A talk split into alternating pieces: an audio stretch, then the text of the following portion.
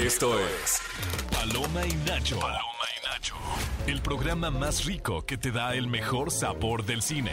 Reseñas, recomendaciones, entrevistas y opiniones. Ahora tú eres parte de esta historia. Y te sumamos a nuestra conversación. Paloma y Nacho. Solo para cinéfilos de buen gusto. Amigos, bienvenidos a una nueva emisión de Paloma y Nacho, su programa predilecto para enterarse de todas las noticias, ya no del cine, de Taylor Swift. Porque, vaya, la Swiftimanía ha estado... Ya está llegando un poquito a su fin esta semana, ¿no? O sea, ¿esta es la, la semana? No, yo me fui a Europa eh, Ajá. la semana pasada y hasta allá, hasta allá, cines Ajá. y todo, todo, la Swiftimanía no para. Bueno, pero lo que tengo, lo que me refiero yo es que estuvimos construyendo este momento, estuvimos llegando hacia este momento durante unas dos, tres semanas y ya estamos en la semana clímax porque ya llegó a la cartelera de Cinepolis el Eras Tour Film. O sea, después de escuchar acerca de The Eras Tour Film, Y no te yo dije, convertiste, ¿verdad? ¿soy yo? Ah, ¿el problema soy yo? Sí, eres tú el problema. Sí, creo que sí soy yo el Porque problema. siento que tú y yo empezamos en la misma meta, Ajá. ¿no? Y, y todo el, el objetivo era convertirnos en Swifties, pero tú nunca llegaste. No, o sea, yo me no, quedé no. esperándote. No, es porque es no que- fuiste al concierto.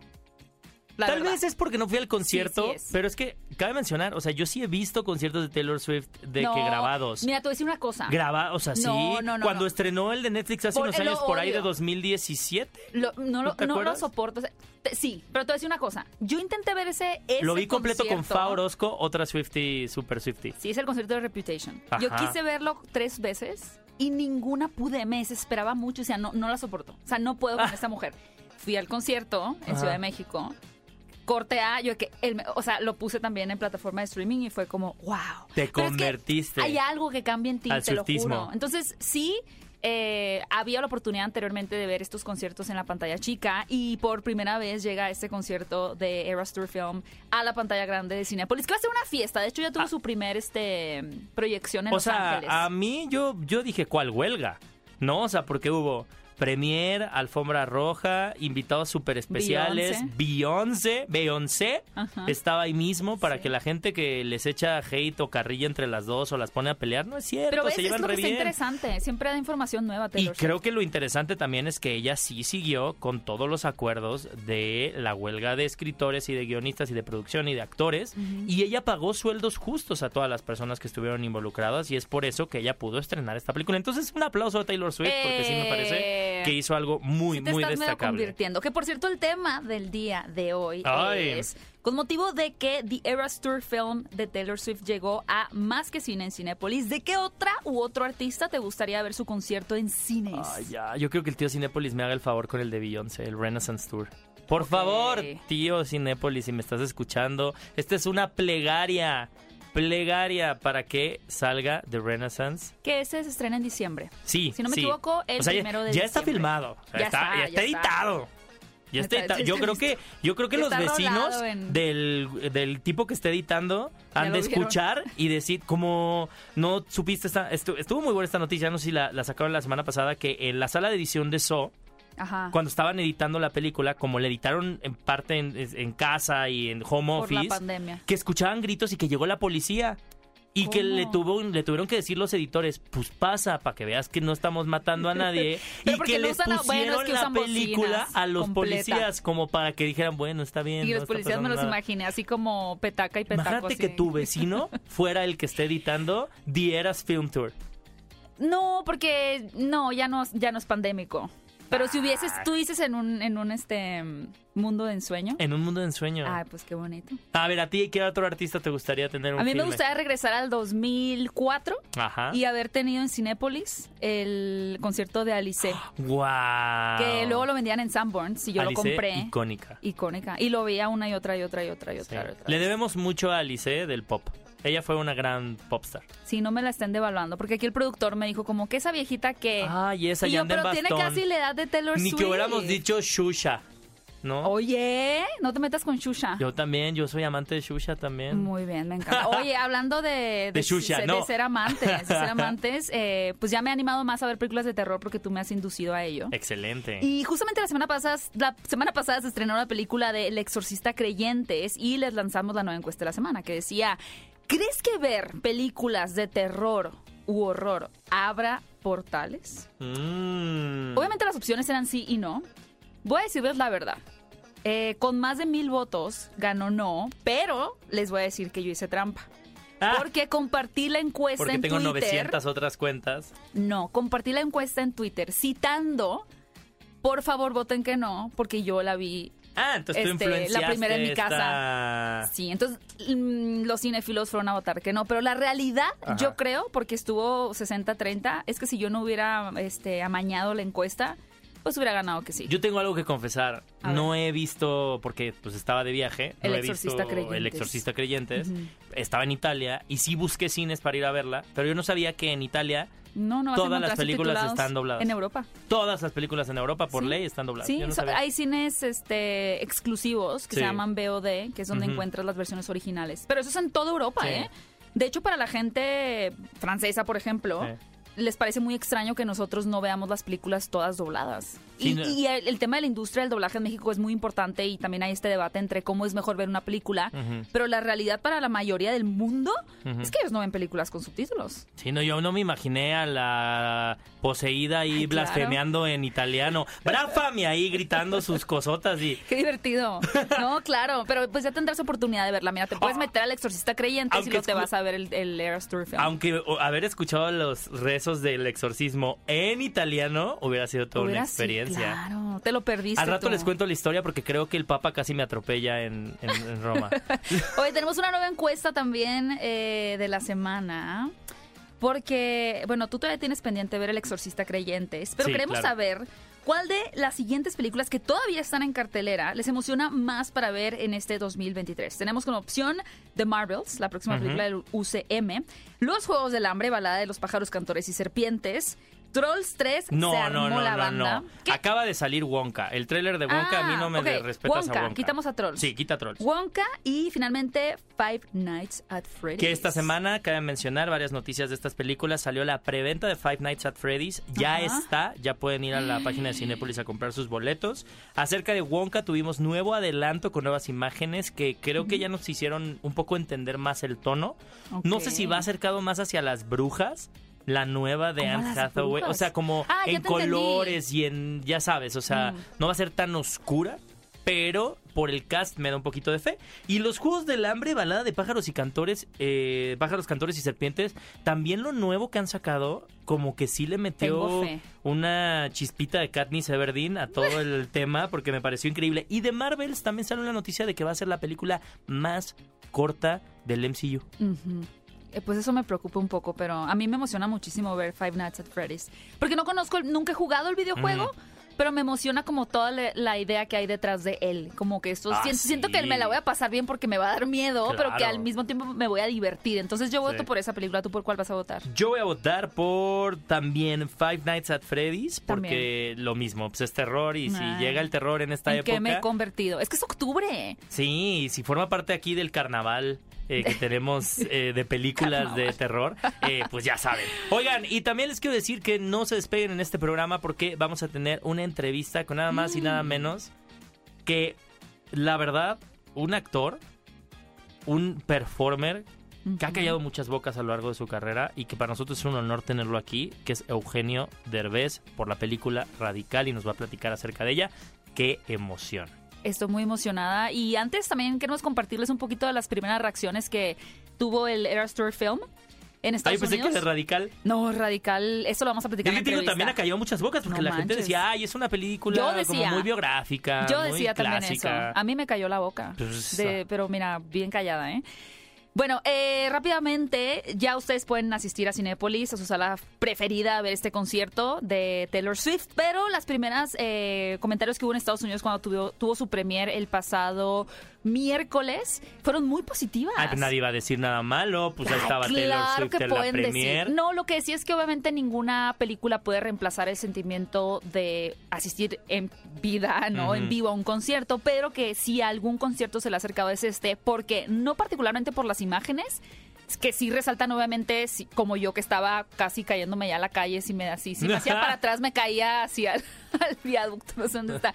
Eh, aún así era espectacular, pero poder ver los close-ups de, de la cara de Taylor Y ver Swift. detalles de la producción. Todos los de- exactamente cada detalle de la producción, pero más allá de eso, lo que recalcan es que lo que lo hace un concierto o un evento ambicioso es el público. O sea, Claro. que realmente, o sea, yo, yo no voy a ir a ver este concierto sentada. O sea, Sí, yo estoy yendo con toda la intención de repetir o recrear lo que Wow. viví en el concierto. Entonces, creo que quizá el fenómeno de BTS había sido parecido, Sí, pero eh, digamos que era más de nicho todavía BTS, ¿no? Claro. Eh, Taylor Swift es aún más masiva y creo que no se había visto una experiencia como esta.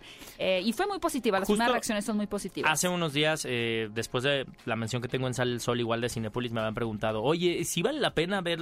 Ajá. Le dije, es que estás ante una A de las mejores performers de los últimos años, ¿no? Del pop. Y también uno de los mejores espectáculos. Entonces creo que el hecho de tener ese acercamiento a los detalles del vestuario, de la producción, maquillaje, del maquillaje, los los bailarines. bailarines, la escenografía, o sea, cosas Todo. que a lo mejor, pues no, el ojo humano no capta estándolo ahí en presencia. Entonces siento que para la gente que fue al concierto es un gran complemento, yo diría que es un De complemento acuerdo. ideal. Y para la gente que no lo vio, de verdad el poder atestiguar cómo es un espectáculo de esa Te magnitud. voy a llevar arrastrando. Te voy a llevar arrastrando. Oigan, y por cierto, vamos a escuchar una canción de sorpresa, Taylor Swift. Y esta fue particularmente elegida por el club de fans oficial de Taylor en México, que tuvimos la oportunidad de platicar con ellas en un podcast que ustedes ya pueden escuchar. Fue una masterclass de Ajá. Taylor Swift, lo pueden encontrar en el podcast. Búsquenos como Paloma y Nacho.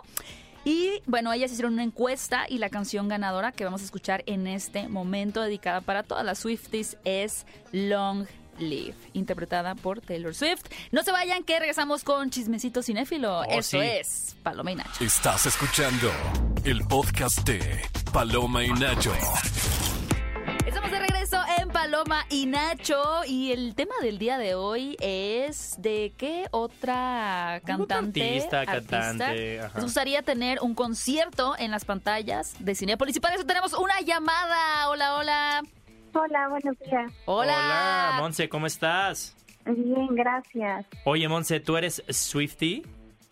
Sí, Excelente. Oye, y yo sé que esta es la, o sea, la respuesta más fácil, porque pues le estamos preguntando a la gente sobre el tema del día, de que de qué otro artista les gustaría ver un concierto gratis. De- no un concierto gratis. No, También. ¿cómo que gratis? Taylor Swift, pues cómo no, no, qué no, padre. no, que hay que pagar el sí. boleto. Ah, hay bueno, que hacer más no. rica nuestra señora Taylor. no, ¿qué- ¿de qué otro artista te gustaría ver un concierto en cines? O sea, además de Taylor Swift. de Bruno Mars. Ay, Ah, qué romántica. O sea, eres muy romántica. Un poco. A ver, ¿cuál es tu canción favorita de Bruno Mars? Talking to the Moon. Ay, si eres Ah, Ay, bien casi le, apl- le aplicaste, casi, casi. A ver, dime tres discos. Talking to the moon. Yo no sé cantar. Oye, eh, una y también no, si nos puedes sumar también por ahí, eh, Monse, tu canción favorita de Taylor Swift. De Taylor Swift. Eh, um, ay, no sé. Este. Ah, La que la primera que se te vino a la mente, aunque la tararees está bien. Pues ten- casi no le escucho a ella, pero. Pues yo te A voy a, yo te voy a dar, yo te voy a soplar, D-Style. Style. ¿Mandé? Sí, yo te, yo te voy a can- soplar. Cántasela tú, No, no es que estoy ronco. Tala. Voy a sonar. Vamos a decir que la canción favorita de Monse, una más romántica, Ivy te gusta mucho. Ivy, ¿Qué te di que parece? di Ivy. Dice que sí. ¿Lover?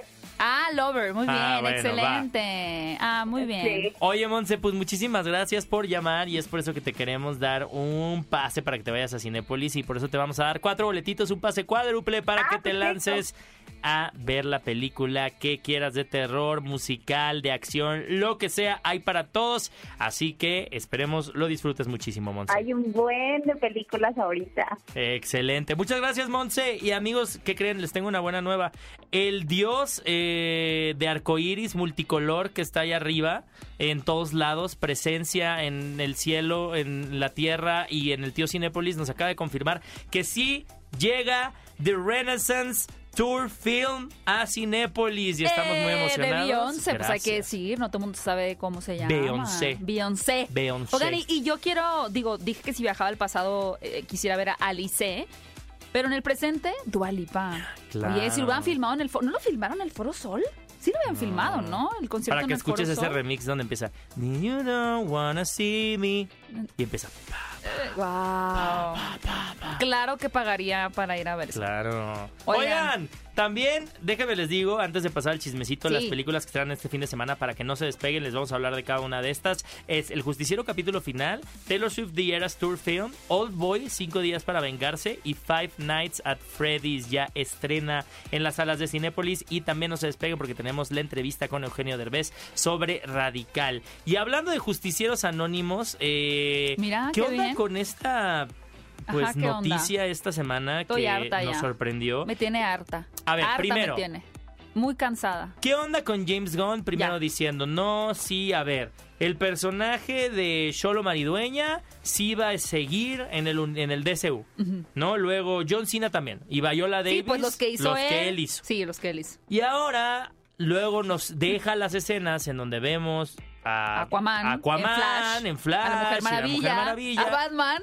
Y ahorita nos dice, no, ¿saben qué? Estos ya no. Mira, te voy a decir una cosa. Yo creo que la, la forma correcta, porque este tema me tiene muy cansada. Es que ya cansa. Es que de verdad tuvieron que haber dicho adiós a todos. Todo, todo, todo, lo que hice yo todo. con el Escuadrón Suicida, Harley Todo, Quinn, Amanda todo. Adiós, lo siento, me las pasamos Sí. muy padre, estuvo muy divertida la Sí. fiesta, que, que se rompió una casa y cada quien, una taza Ah, y y cada quien para su casa. Ajá. Porque eso de que han empezado de que tú sí, tú no, mm, mejor tú también, mm, mejor- mm, no, a ver, ¿No quieres dicho, ocupar ¿sabes el lugar qué? de Patty Jenkins? Aquí se acabó esto y vamos a empezar Sí. un nuevo universo con un nuevo Superman, un nuevo Batman, un nuevo Peacemaker, una nueva Harley Quinn, porque al final siento que termina siendo exageradamente O- confuso para o la gente. Todos coludos o, y- o todos Así rabones. tuvo que haber sido. Porque sea, se notan muchas preferencias ya personales. sea, y hay una cuestión ya de amiguismo en el que, por ejemplo, Jason Momoa dicen que ya no va a ser Aquaman.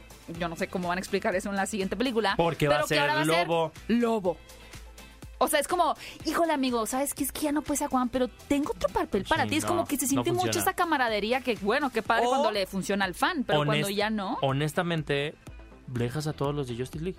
No, porque ya también la Eh, gente está muy confuso. Es que ya no- siento que los confundes más presentándoles a nuevos actores. Tan sencillo. A nadie se va a acordar, les dice, hay un reinicio, pero todos van a seguir interpretando a los, a los personajes. No, eso Ah, también está muy raro. ¿Se te Yo hubiera dicho que mejor hubieran dicho vaya todos y hubieran Bueno. reiniciado realmente con Blue Beetle, con Cholo Maridueña, porque reiniciar con Flash no fue una buena Y decisión. todos bebés. Versión bebé. Puppets, babies.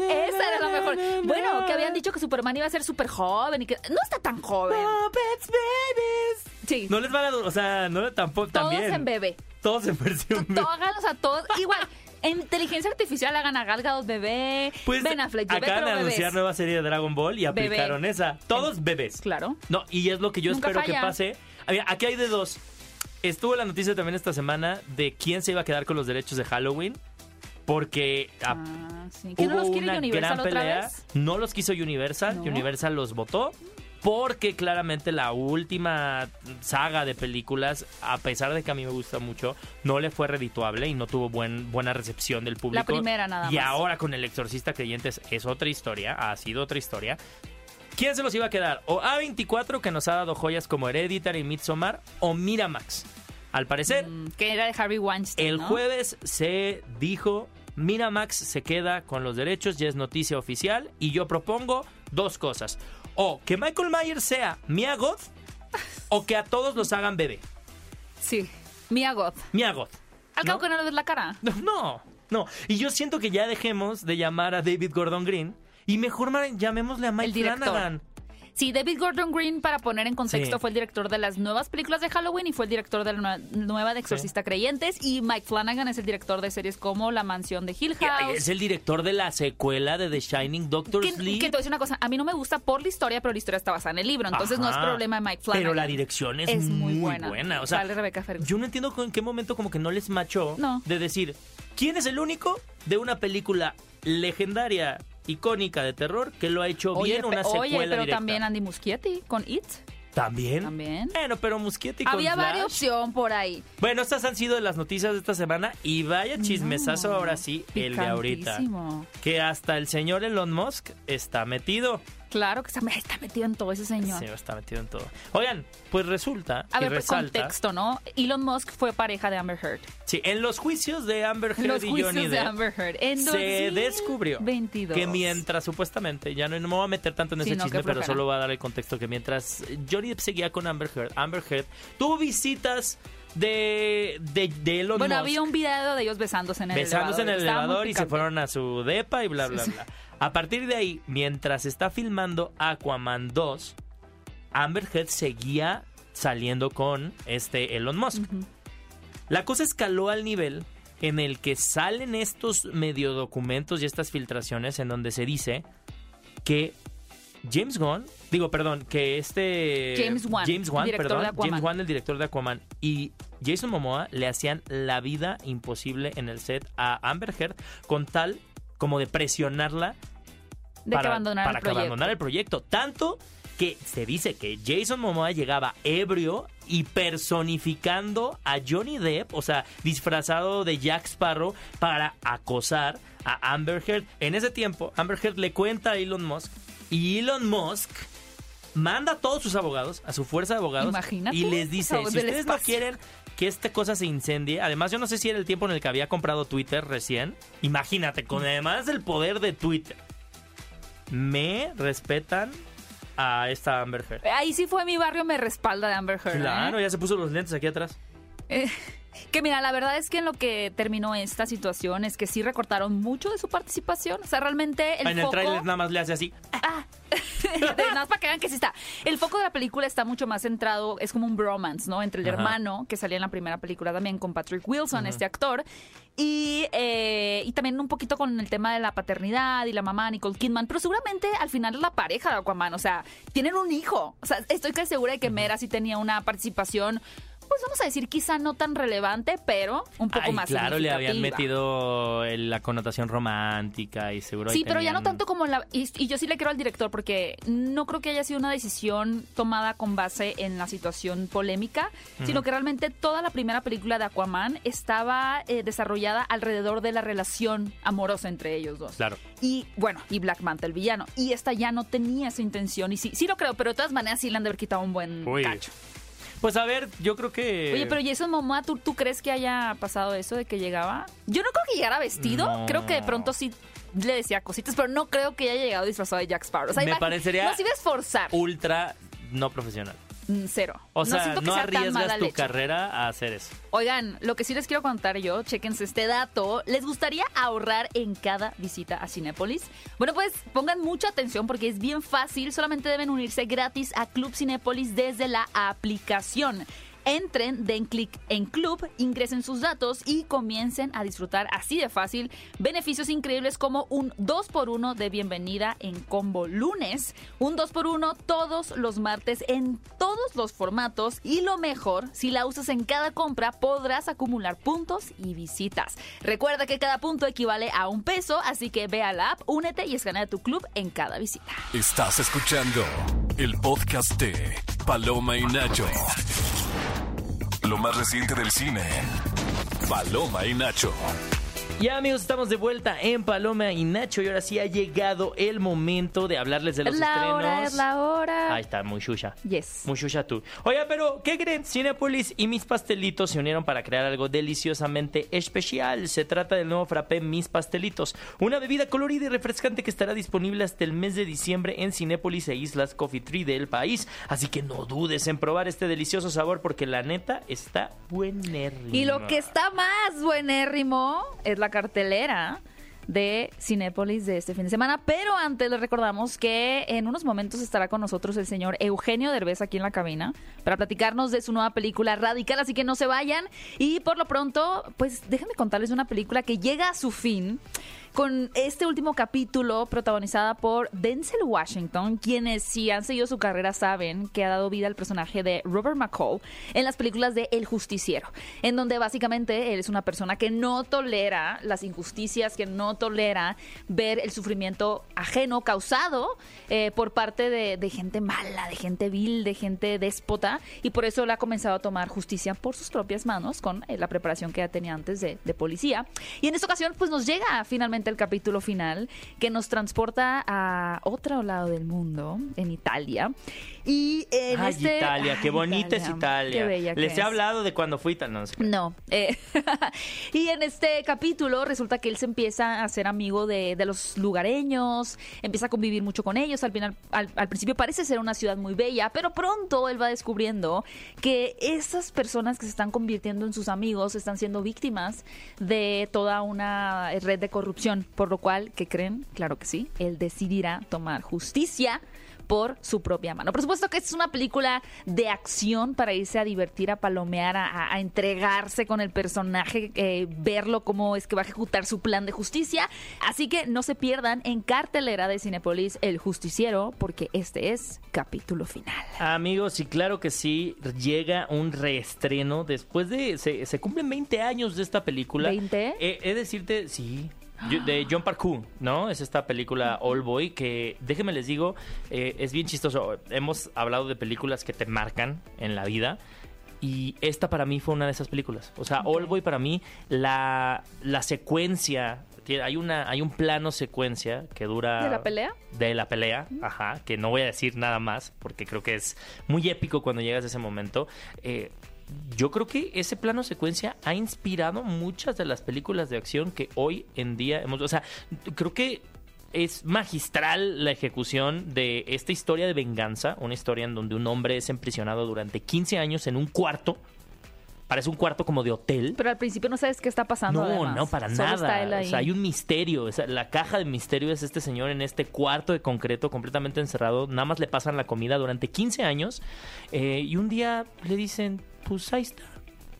¿No? Y durante estos 15 años, claro que este señor entrenó para matar, ¿no? Porque dijo, el día que yo salga de aquí, me voy a Voy a echar cobrar me voy a cobrar venganza, ¿no? Y precisamente vamos a ver estos tres días que él tiene específicos para cobrar venganza. Y si ustedes quieren ver un clásico del cine surcoreano, no se pueden perder el reestreno en 4K. O sea, Wow. esto es magistral. Todavía la pienso y me traumo. Uf, All Boy, cinco días para ver. O sea, si quieren saber de dónde salió John Wick, Ah, sí, señor. tienen que ver All Boy, cinco días para Pónganse a estudiar, amigos. Hagan la tarea. Hagan bien su tarea. Oigan, y para terminar de hacer la tarea, si ustedes fueron o no fueron al concierto, creo que ya, ya ni hay que dar tanta explicación, pero por si nos acaban de sintonizar en Paloma y Nacho, ya puede usted ir a ver el Eras Tour a Eh. Cinepolis, eh, que nos trae más que cine, en donde, bueno, sí nos rompió un poquito el corazón Taylor Swift al enterarnos que quitó una canción, The Archer. Varias, ¿no? Eh, quitó el puentecillo ahí de Wildest Dreams. ¿Por qué? Ay, ¿Por qué pero- nos odia tanto Taylor Swift? ¿Sabes? Es que es como, no les puedo dar todo. No les odia, dar los todo. ama. Es para, funciona bien en la narrativa. Bueno, bueno, quitó unas cosititas Que para hacer la experiencia más, más cinematográfica. Que la suba a YouTube como YouTube. promocional. Pero amigos, de verdad, eh, bien decía mi querido A quienes hayan eh, tenido la, la oportunidad, el privilegio de asistir al concierto de Taylor Swift, este es un complemento bellísimo para poder ver en toda la nitidez, el esplendor, los vestuarios, las coreografías, el escenario, ¿no? la escenografía, el maquillaje, los peinados, todo. Y claro que sí, revivir el Eras Tour, que realmente fue un momento impresionante eh, desde de la historia que viene con Taylor Swift como a nivel producción. Y si no lo han visto, pues vayan a ver por qué la gente no se calla la boca con este concierto. Sean testigos ustedes también en su sala favorita de Oye, Cinépolis. y así como fueron intensas las Swifties con la preventa, ¿cómo están intensos los gamers con la preventa de Five Nights at Freddy's? Pero ¿qué creen? Ya llegó, ya a está ver, aquí. Five Nights at, Freddy's tiene un montón de videojuegos Sí. y tiene un montón de... Creo que tiene No, hasta ti- libros de colorear. El lore Eso de, es o gigante, sea, ¿no? la historia detrás de Five Nights at Freddy's es... ¿De qué trata para quienes no sepan el videojuego y la, voy la a mantener el misterio. Ok. No. Porque creo que está padre A la mantener gente el le gusta misterio saber. de un eh, to- en lo que nosotros vemos por lo menos en los trailers es de un guardia de seguridad que le dicen que pues si quiere hacerse una chamba le dicen "Ja- jale chambe ¿no? Y entonces eh, lo ponen a cuidar una pizzería abandonada que la pizzería se llama Freddy's. Ok. ¿no? En donde al parecer ha habido, hay, hay algo relacionado con unas desapariciones de unos niños. En la pizzería. Ajá. Y recordamos las eh, pizzerías ochenteras, noventeras.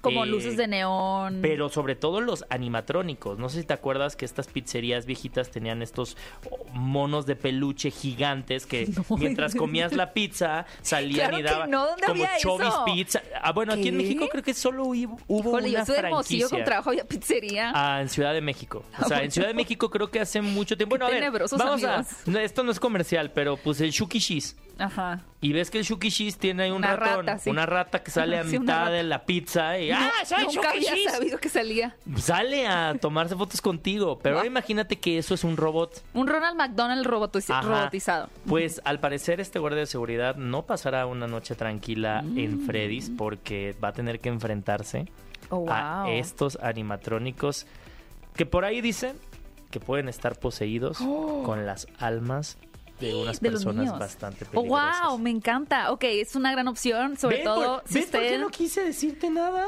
Ya quiero verla. No me diste haber dicho nada. Pero ya quiero ver Five Nights at Freddy's. Y cinefilos, atención porque eh, finalmente ya está activa la preventa para la nueva película de Martin Scorsese, Killers of the Flower Moon o Los Asesinos de la Luna, una película protagonizada por Leonardo DiCaprio que tiene que ver con este momento en 1930 en Estados Unidos en donde había mucha riqueza de los indios americanos, digo, todavía tienen mucho dinero, pero había mucha riqueza eh, por los territorios que ellos domi- dominan, dominaban y que encontraron muchísimo petróleo y cómo lamentablemente eh, empezaron a llegar extranjeros ajenos a su cultura, ajenos a sus creencias, a querer arrebatarles este dinero, a querer eh, quitarles lo que pues ellos habían heredado y es una película muy interesante, muy triste y muy bien dirigida y actuada. Además la fotografía del mexicano Rodrigo Prieto. Así que no se vayan a quedar sin sus boletos para ver esta cinta. Ya pueden encontrarlos en preventa en Cinépolis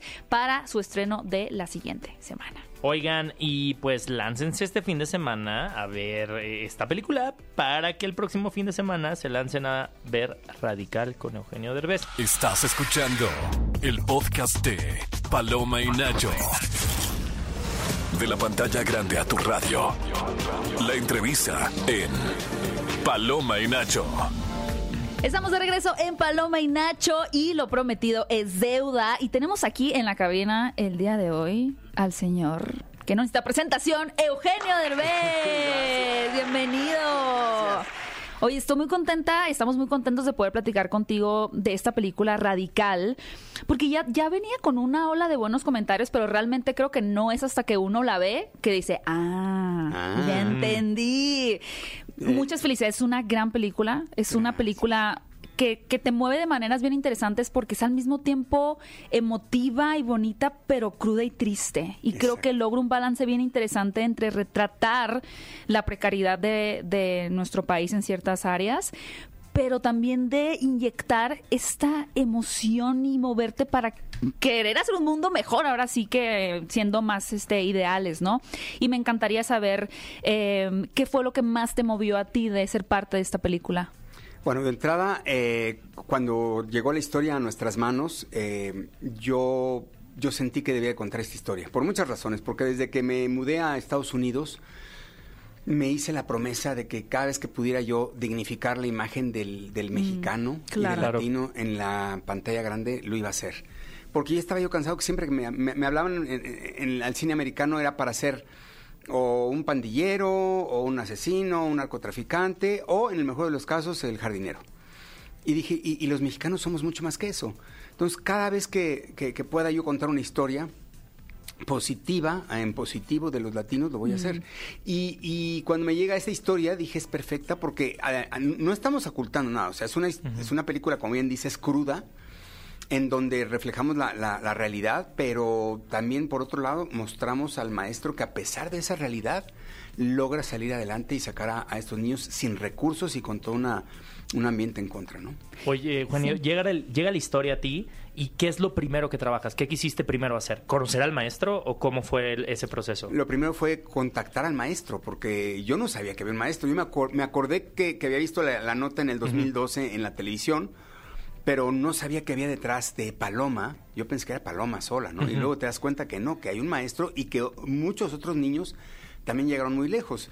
Y ahí es donde dije, no, esto es- hay, hay que, hay, que, hay que ver de qué se trata. Y contactamos a Sergio Fueron ocho años desde que llegó el Wow. proyecto de nuestras manos, pero es que se nos desapareció Sergio un tiempo porque le dio miedo.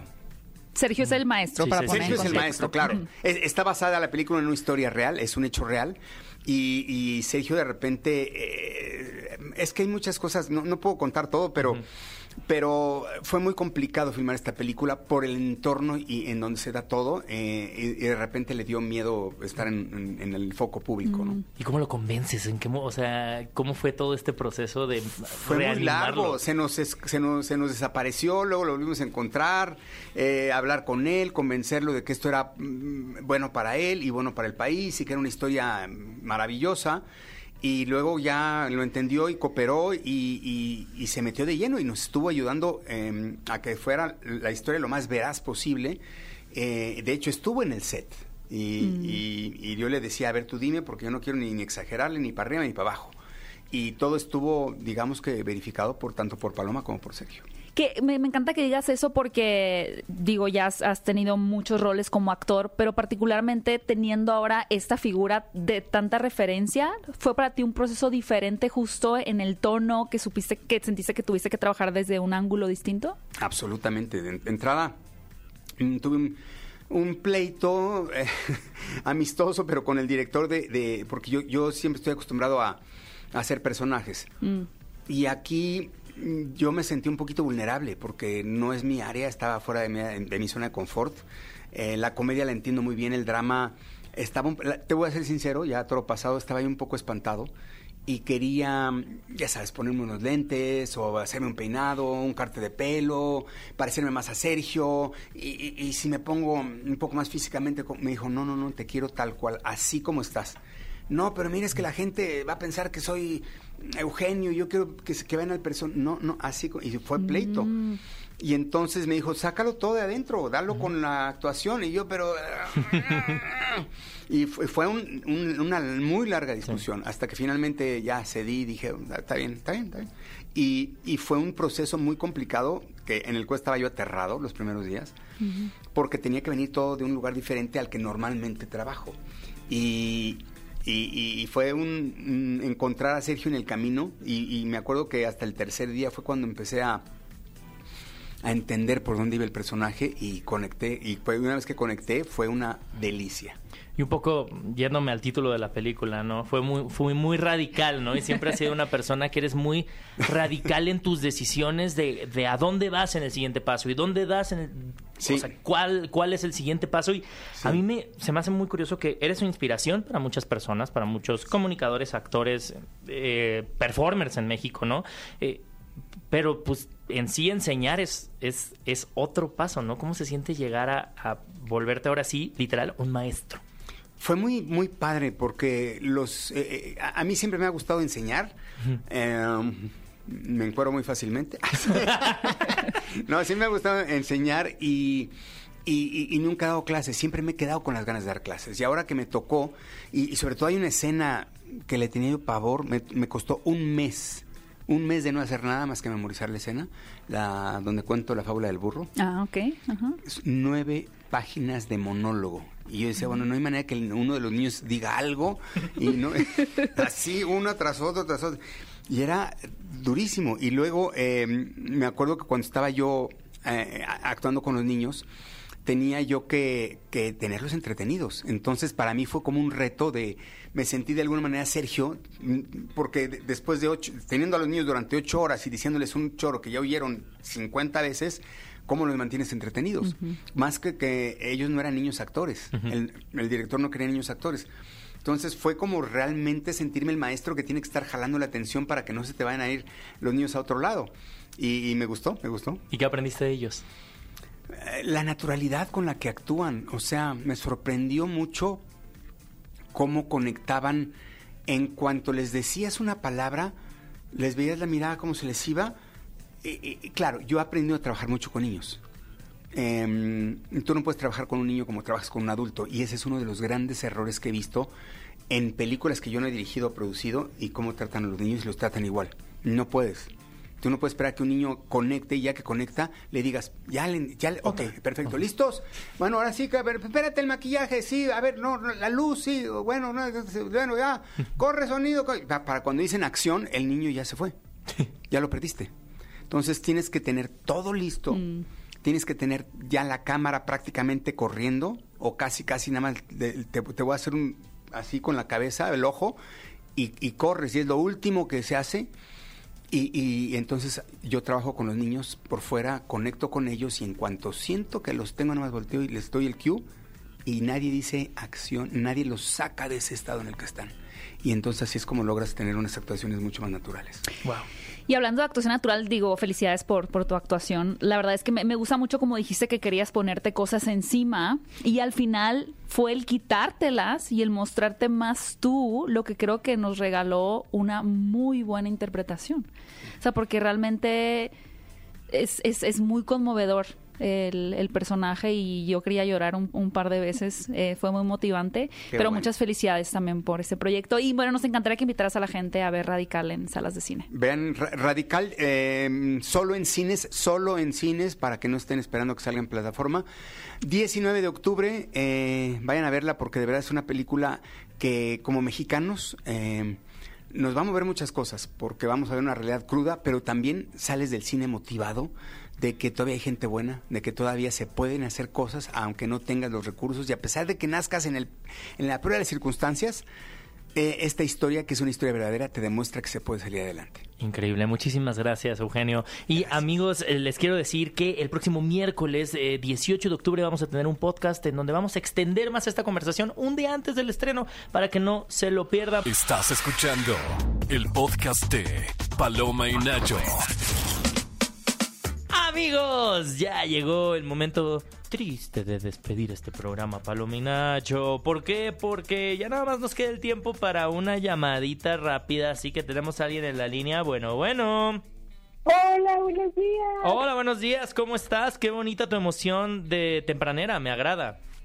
Sí, empezando el día con un buen café y con Eso. palomitas. Palomitas y Remojadas en muchos nachos. café. Ay, no. Mm, que regresen las palomitas de canela y sí te las acepto con el café o las de caramelo. Pero, oye, Bueno, te queríamos mi hijo tiene preguntar. esa costumbre, ¿eh? De palomitas con café, literal. Uy, es este. Bueno, mira que... Cuidado con el sé. estómago ahí. Ah, y Cuidado con- Valentina. Oye, que, eh, primero quería preguntarte tu nombre. Jackie. Jackie, oye Jackie. Eh, queríamos preguntarte, eh, sabemos, mira, ahorita va a llegar que su The Eras Tour de Taylor Swift al cine, también The Renaissance Tour, que de la Beyoncé, pero a ti de qué artista te gustaría tener una película en el cine? Madonna. Ay, Ay, porque venir, clásico. Su último porque concierto. Un ícono, porque no sabemos si es el último concierto también de ella. Me encanta. Apostando por la leyenda. La leyenda Eso de me la gustó. Madonna. Una muy buena cinéfila. Oye, Jackie, muchas gracias por haberte comunicado con nosotros. Te vamos a regalar un pase cuádruple para que te lances al cine a ver la película que tú quieras este fin de semana con quien tú quieras o el siguiente o cuando tengas tiempo, pero para que te vayas a Cinépolis. Ay, muchísimas gracias, un abrazo enorme, me encanta su programa. Gracias, Jackie. Qué linda. Te mandamos un abrazo muy fuerte. Saludos a tu hijo que le gustan las palomitas con café. Bye. Bye. Oigan amigos, pues les queremos agradecer por haber escuchado el programa de hoy. También les queremos recordar que ya están los boletos eh, de preventa para que compren eh, para ya, o sea, dos películas, dos funciones, Radical, Y eh, Los Asesinos de la Luna. efectivamente. Y también que el próximo miércoles tenemos un podcast muy especial, una plática muy extensa con Eugenio Derbez para que la vayan a escuchar. Y amigos, nosotros nos despedimos eh, en los micrófonos Héctor Trejo, me pueden encontrar como arroba Héctor Trejo y a ti Gaby. A mí me pueden encontrar como arroba Gaby Mesa 8, Mesa con Z. Eh, estamos felices de haberlos acompañado en este programa llamado Paloma y Nacho. Palominocho. Esto fue el podcast de Paloma y Nacho. Paloma y Nacho. Reseñas, recomendaciones, entrevistas y opiniones. Paloma y Nacho. Solo para cinéfilos de buen gusto.